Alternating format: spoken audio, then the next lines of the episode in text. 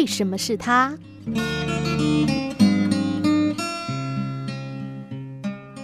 日前在一所大学医学院参加了一个医学教育研习会，演讲者分享了一个真实的故事，说到在某医学院的入学口试当中，有一名考生兴奋地表示希望自己未来可以成为一位外科医师。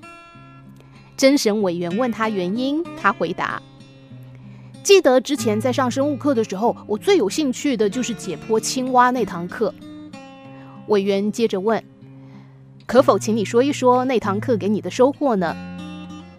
那位考生兴奋地说：“我对这个主题很有兴趣，所以我很快的就把青蛙给解剖完了。剩余的时间，我看到其他组的组员有许多人怕血，不敢动手，我就过去帮他们，而这也让我学到很多东西。”委员翻了翻他的生物成绩，接着质疑他说：“你说的是实话吗？”我们看了你的生物成绩，那堂解剖青蛙的课几乎是全班最低分的，你怎么解释呢？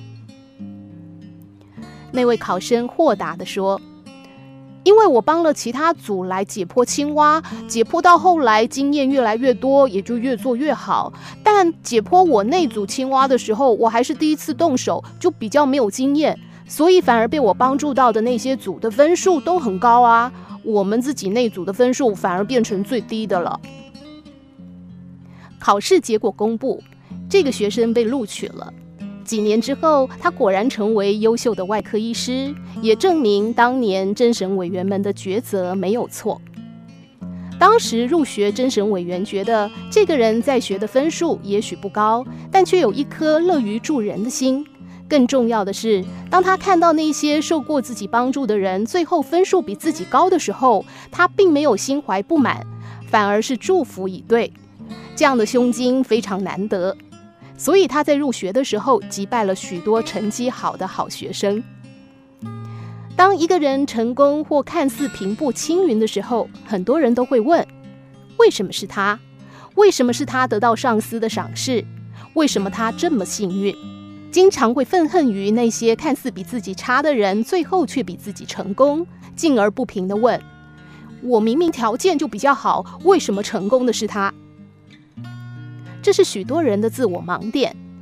就像那位最后被录取的考生，他解剖青蛙的成绩几乎是全班最低的，可是他却被录取了。他的同学里一定也有许多人看着表浅的分数，不平地问。为什么会是他？我的分数明明比他高，为什么不是我？然而，那位考生却拥有许多分数以外的价值与人格特质，是其他考生所没有的。这是成为一个大气的成功者所必须具备的条件。许多时候，一个人的成功或者平步青云，往往都不是因为一些肉眼可见的肤浅因素。他们的生命之所以充满祝福，往往是内在有某些特殊的人格特质。